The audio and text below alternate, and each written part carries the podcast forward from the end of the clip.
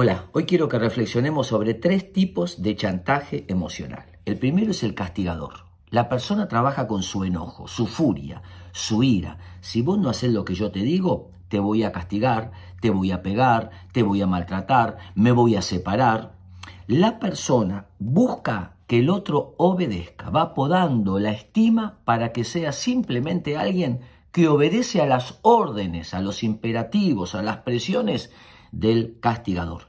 La furia o el enojo es la emoción que utiliza para lograr la obediencia. El segundo es la víctima. Ah, hace tiempo que no me llamabas y ahora me preguntas cómo estoy. ¿Qué pasó? ¿Te hice algo? ¿Me abandonaste?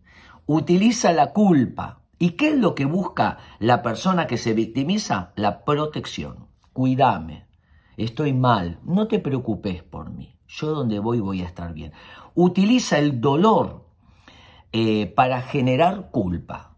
¿Qué es lo que está buscando? Protégeme, cuídame, estate cerca mío, háblame. Y el último, el seductor.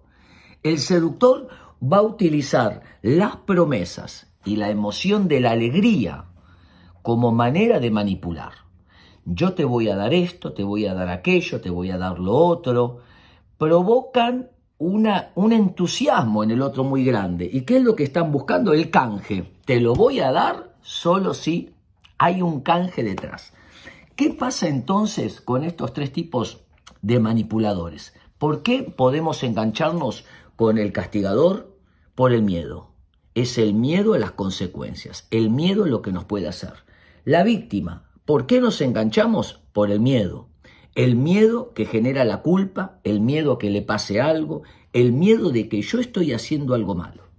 ¿Y por qué nos enganchamos con los seductores? Por el miedo de que si nosotros no canjeamos, nunca vamos a tener esas grandes promesas que nos hicieron. Si trabajamos en nuestro miedo y nuestro miedo disminuye, podremos ser un poquito más libres de la gente y saber de que nosotros podemos darnos lo que estamos necesitando y que el vínculo sano siempre da sin esperar nada por canje.